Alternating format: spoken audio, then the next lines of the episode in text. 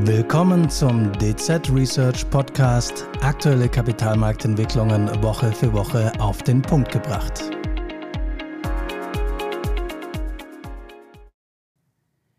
Die Nutzung von Bargeld ist stark rückläufig. Und das nicht nur bei der ganz jungen Generation. Ich selber bin zum Beispiel ein Vertreter der Generation X und ich muss ehrlicherweise sagen, dass ich so gut wie nie Bargeld in der Tasche habe, sondern fast immer mit dem Handy bezahle. Das erscheint mir auch alles sehr logisch. Schließlich machen wir vieles im Leben mittlerweile digital. Wir benutzen unsere Mobiltelefone für gefühlt alles. Aber diese Entwicklung ist aus Sicht von Zentralbanken durchaus besorgniserregend. Und aus diesem Grund haben viele von ihnen in den vergangenen Jahren Projekte zur Einführung einer digitalen Zentralbankenwährung eingeführt. Was es damit auf sich hat, was es bedeutet, was die Vor- und Nachteile dieser digitalen Zentralbankenwährungen sind, Darüber spreche ich heute mit meinem Kollegen Sören Hettler, unserem Leiter Anlagestrategie und Privatkunden. Mein Name ist Sonja Martin, Leiterin Research, Devisen und Geldpolitik. Guten Morgen, Sören, herzlich willkommen im Studio. Hallo Sonja, vielen Dank für die Einladung. Ähm, digitale Zentralbankenwährungen, CBDCs, ist jetzt kein einfaches Thema. Vielleicht ähm, erklärst du einfach mal, worum es überhaupt geht. Es ist kein einfaches Thema, aber es ist ein Thema, was in den letzten Jahren sehr an Bedeutung gewonnen hat. Mittlerweile arbeiten 80, 90 Prozent der Zentralbanken weltweit an derartigen Projekten. Die Frage ist erstmal, worum geht es eigentlich? Also der Hauptpunkt ist, aktuell dominieren im Alltag der Menschen zwei Geldformen als Zahlungsmittel. Das ist zum einen das Bargeld von den Zentralbanken und es ist äh, das Giralgeld, was von den Geschäftsbanken zur Verfügung gestellt wird. Also im Prinzip das, was wir auf den Einlagenkonten haben, mit dem wir jeden Tag bezahlen. Problem ist, dass das Bargeld, was von den Zentralbanken kommt, im Alltag der Menschen als Zahlungsmittel, also wichtig nicht als Wertaufbewahrung, was man so, ich sag mal, im Tresor oder dem Kopfkissen hat, sondern als Zahlungsmittel wirklich an Bedeutung verliert.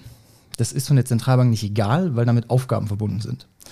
Das Bargeld soll als Anker für das Vertrauen in die Währung fungieren. Es soll ein Sicherheitsnetz in Krisen sein. Letztes Jahr zum Beispiel hatten wir eine Situation, wo man nicht mehr mit Karte bezahlen konnte in vielen Supermärkten. Was mhm. hat man gemacht? Ist zum Geldautomaten gelaufen, der ging noch und konnte dann eben mit Bargeld bezahlen. Dafür ist es auch da. Also man denkt sich so, alles digital, alles funktioniert. Okay, manchmal funktioniert es eben doch nicht perfekt. Und der dritte Punkt, es soll eine Konkurrenz zum privaten Zahlungsverkehr darstellen, also die Lösungen, die von den Geschäftsbanken angeboten werden, damit die günstig und qualitativ hochwertig sind. Der letzte Punkt, gut, da kann man ein bisschen drüber streiten, ob das mhm. jetzt im heutigen Zeitalter wirklich noch so ist, aber so, das ist die Idee dahinter.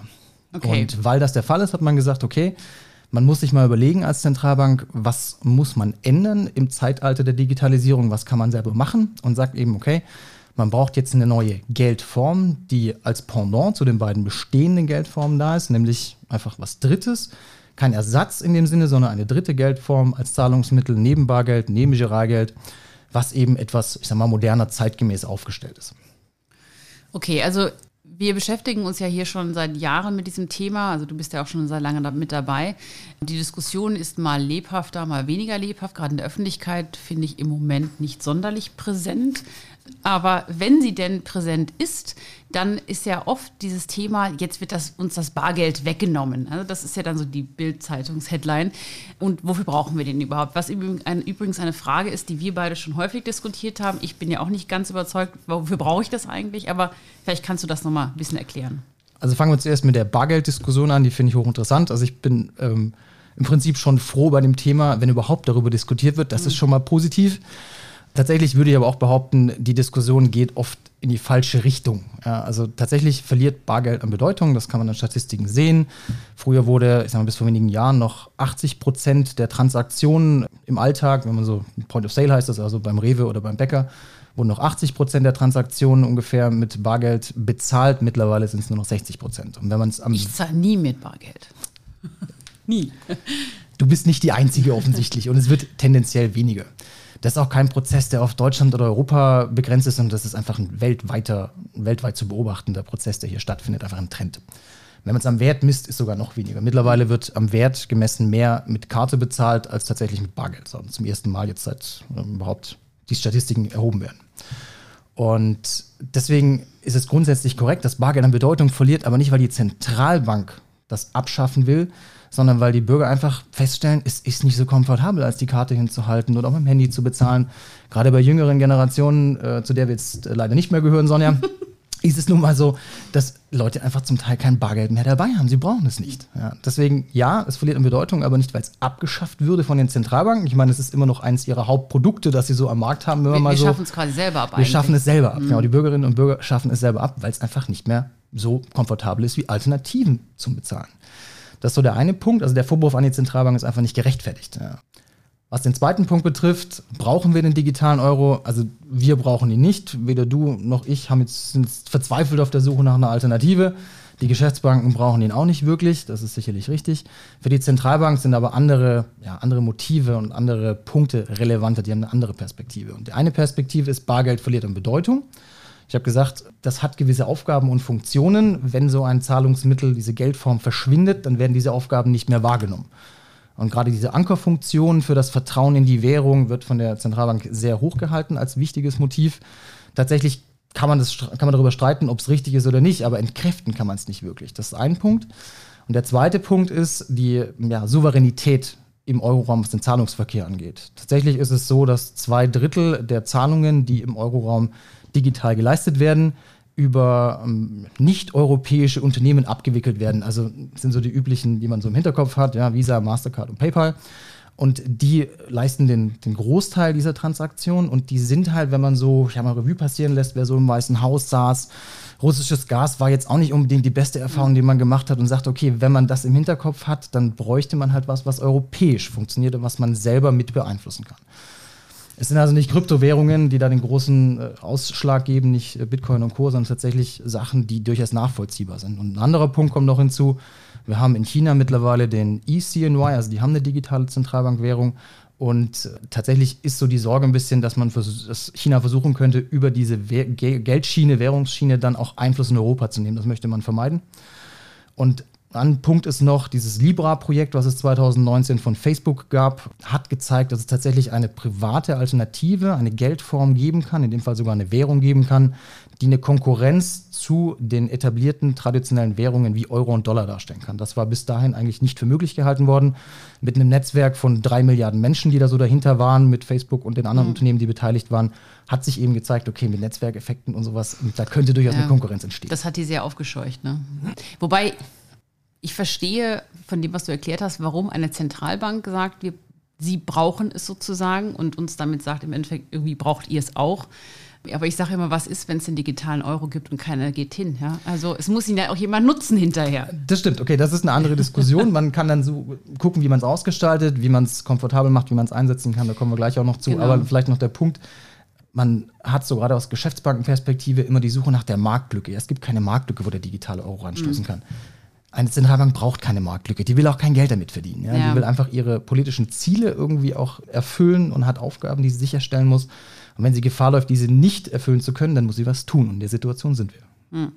Gut, also die Pläne für den digitalen Euro, die schreiten ja voran. Wie, wie, wo, ist der, wo sind wir denn aktuell? Also wie ist der aktuelle Stand dieses Projektes? Also die EZB hat klar kommuniziert, dass es eine neue Geldform geben soll, die für alle Bürgerinnen und Bürger im Alltag als Zahlungsmittel zur Verfügung steht, die kostenlos einsetzbar ist, die komfortabel ausgestaltet sein soll und die vor allem überall im Euroraum einsetzbar ist.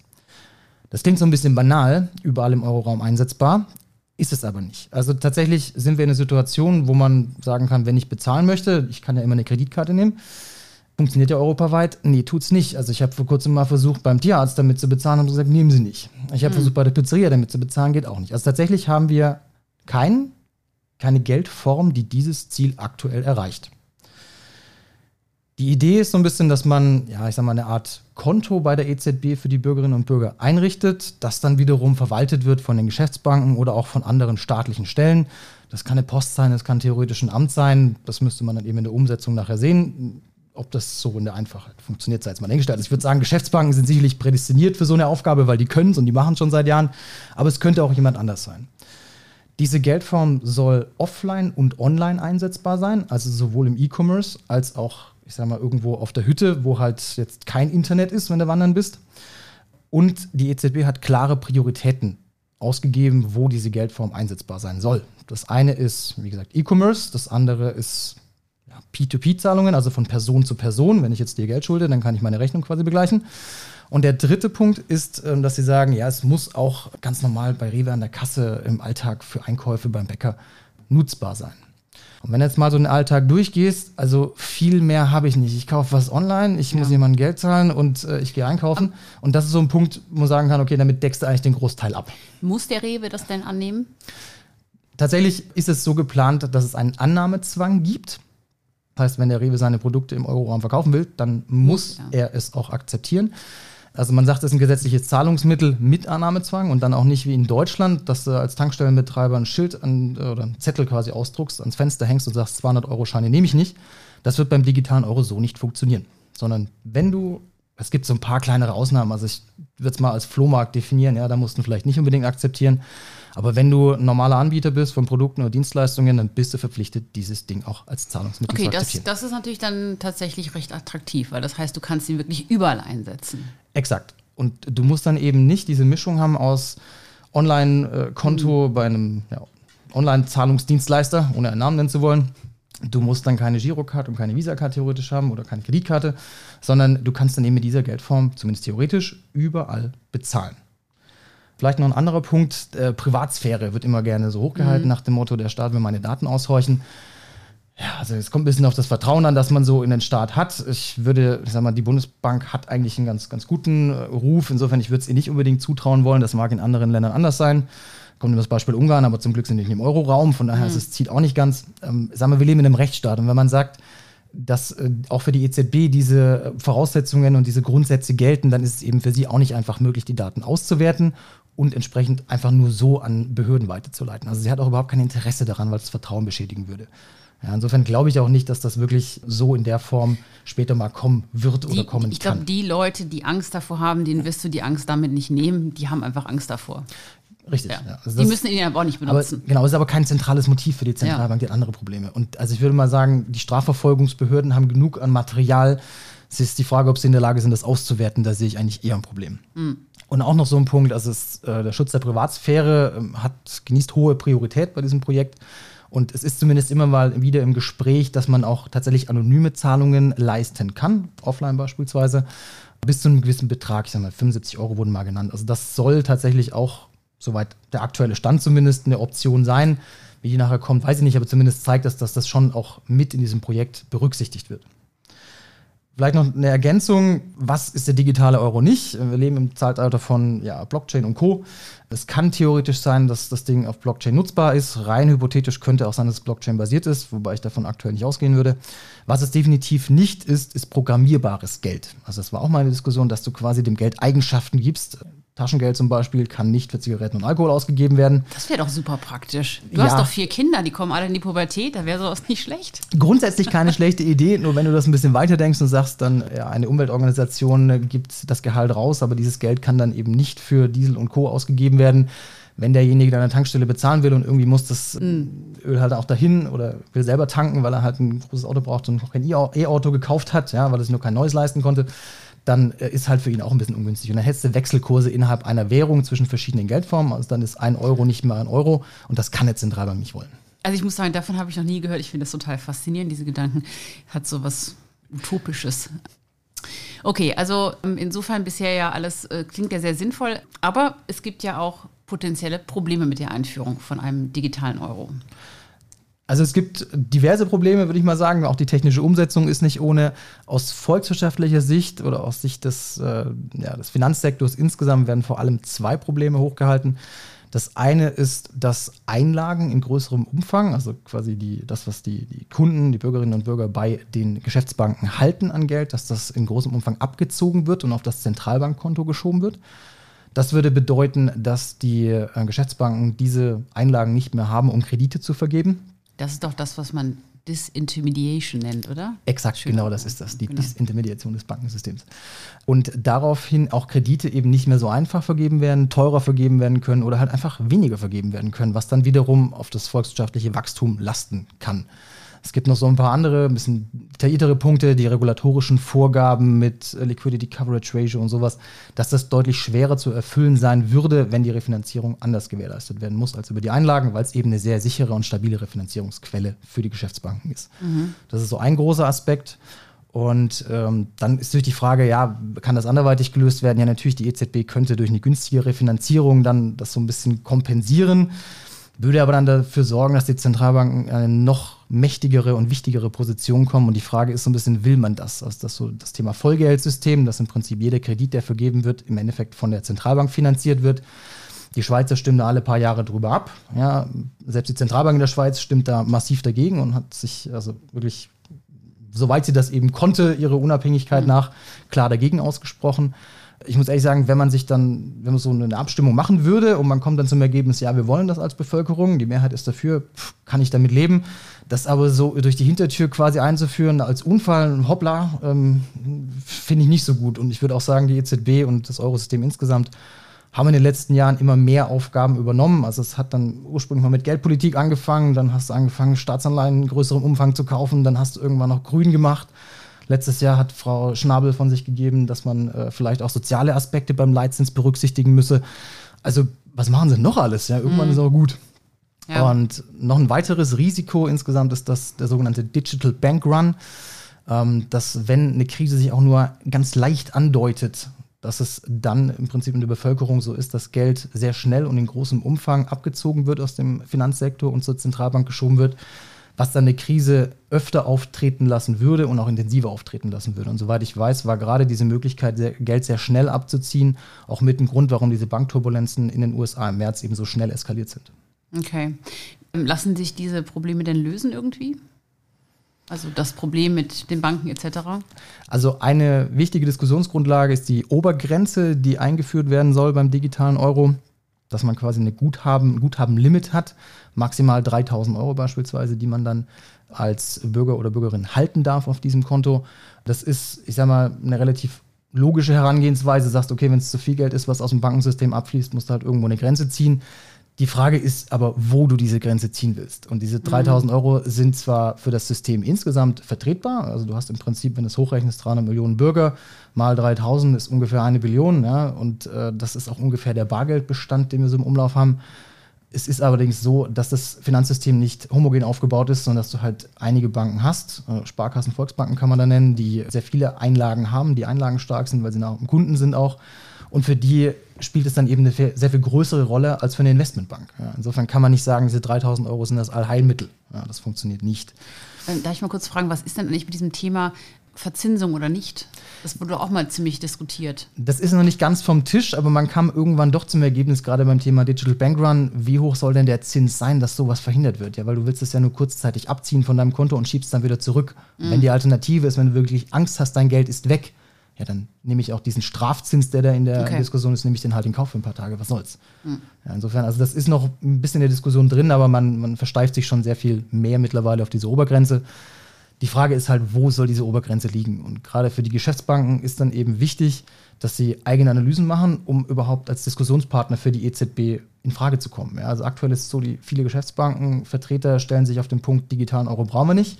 Also soll er nicht kommen. Ja, es ist nicht nur in Deutschland so, es ist ja auch europaweit und da gibt es in einigen Ländern auch um, einige Vertreter, die das sehr vehement von sich geben tatsächlich, wenn ich die Motive durchgehe, die die EZB hat, die kann man nicht ohne weiteres entkräften. Das bringt einfach nichts. Also digitale Euro wird nicht aufzuhalten sein, sondern man muss darüber diskutieren, wie ist es sinnvoll auszugestalten. Ja, ist es besser, mit am Tisch zu sitzen. Ne? Genau.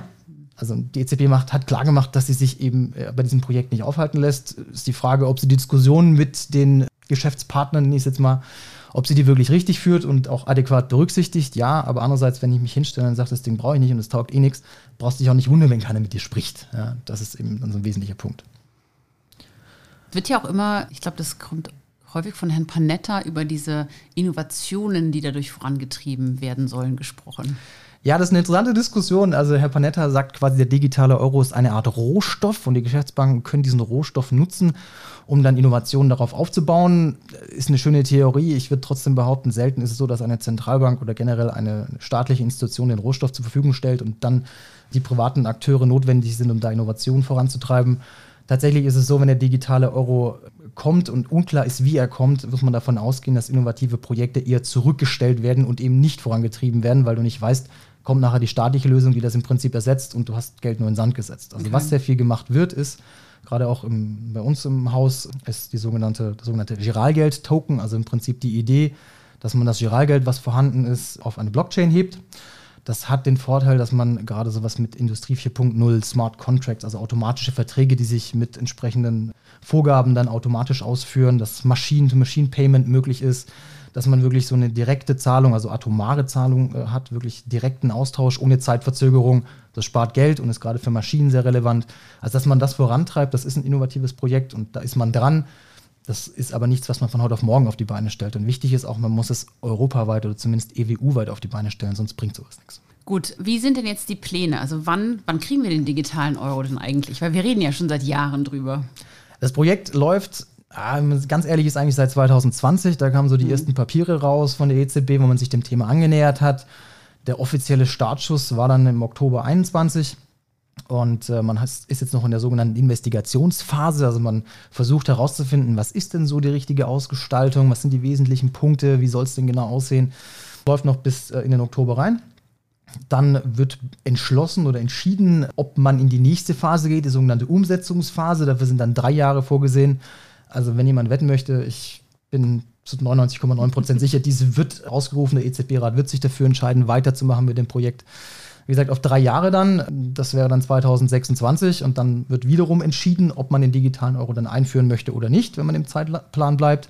Das heißt, theoretisch könnte es spätestens Anfang 2027 dann soweit sein, dass man mit dem digitalen Euro im Alltag bezahlen kann. Ja, da bin ich ja mal gespannt. Es ist also kein Thema, was noch irgendwie zehn Jahre auf sich warten lässt, sondern, also wie gesagt, ich bin der Meinung, die EZB treibt das sehr entschlossen, sehr vehement voran und macht nicht den Eindruck, dass es sich da irgendwie aufhalten lassen würde. Hm. Ja, fand ich super interessant, Sören. Vielen Dank für diesen sehr informativen Podcast, muss ich sagen. Spannend auch oder nur wieder informativ? Was, nein, auch spannend, wieder viel gelernt. Ihnen hat dieser Podcast gefallen, dann freuen wir uns natürlich über ein Abo und eine Weiterempfehlung. Die rechtlichen Hinweise finden Sie in den Show Notes.